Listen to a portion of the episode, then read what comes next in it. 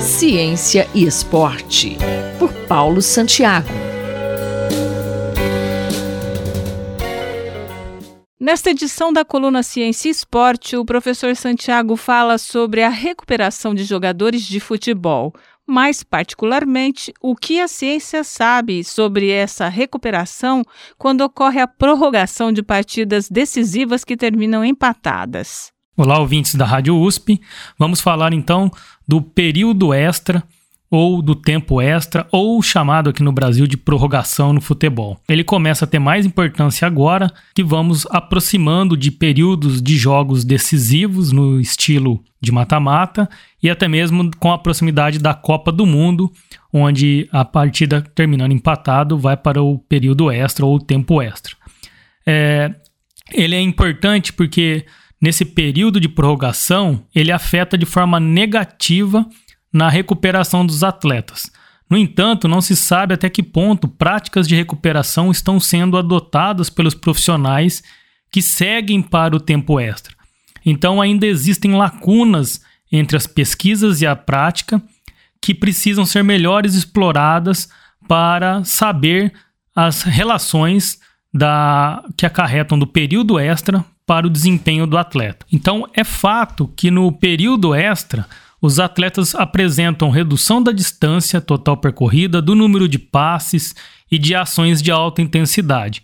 Contudo, não se sabe se é um efeito do desgaste físico ou também se há uma relação com as atitudes de estratégia, porque é um período mais sensível pela questão de você não ter tempo para literalmente ir atrás de um resultado caso tome um gol. Então, as equipes tendem a ser mais conservadoras no tempo extra. Então, é importante que estudos apareçam. Eu selecionei aqui dois trabalhos publicados e todos eles apenas reportam isso que eu acabei de dizer, que é importante estudar o tempo extra, mas ainda é bem obscuro as estratégias de recuperação para o pós-jogo, para o pré-jogo e até mesmo durante o jogo que tem o período extra aí no futebol. Então, que estratégia os jogadores usam para se recuperar desses tempos extras jogados? Essa pergunta é interessante. Eu vou utilizar como base o artigo científico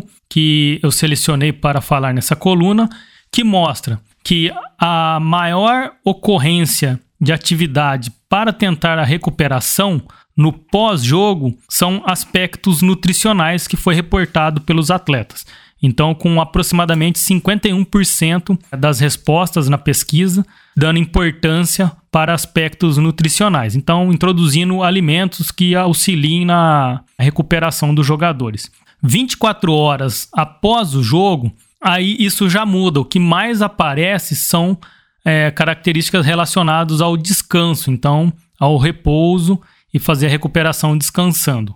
E depois de 24 a 48 horas, já tende a equilibrar a questão do descanso e os aspectos nutricionais. E depois de 48 horas a 72 horas do pós-jogo que teve tempo extra, basicamente isso vai cair essas intervenções nutricionais é, e é, de descanso e aparece mais a, as questões que não tem nada relacionado à recuperação. Então o atleta passa a fazer um treino normal. Agora uma coisa que é bem interessante que não aparece em nenhum dos momentos posteriores ao jogo, depois de 24 horas, e aparece logo imediato ao pós-jogo, aparece a, a, questão de entrar em água gelada ou em imersão é, em temperaturas menores no gelo, fazer algo como se fosse uma crioterapia, que aparece como 32% das ações logo após o jogo que teve tempo extra. Contudo, é, não se sabe qual dessas formas de intervenção são mais eficientes, é o que foi reportado pelos atletas é, entrevistados nessa pesquisa. Então, isso carece muito ainda e é um campo bem vasto para investigação na área de ciência do esporte, a recuperação para os tempo extra de jogo no futebol. Obrigado e até a próxima coluna. Ouvimos o professor Paulo Roberto Santiago, da Escola de Educação Física e Esporte da USP, em Ribeirão Preto. Rita Estela para a Rádio USP. Ciência e Esporte, por Paulo Santiago.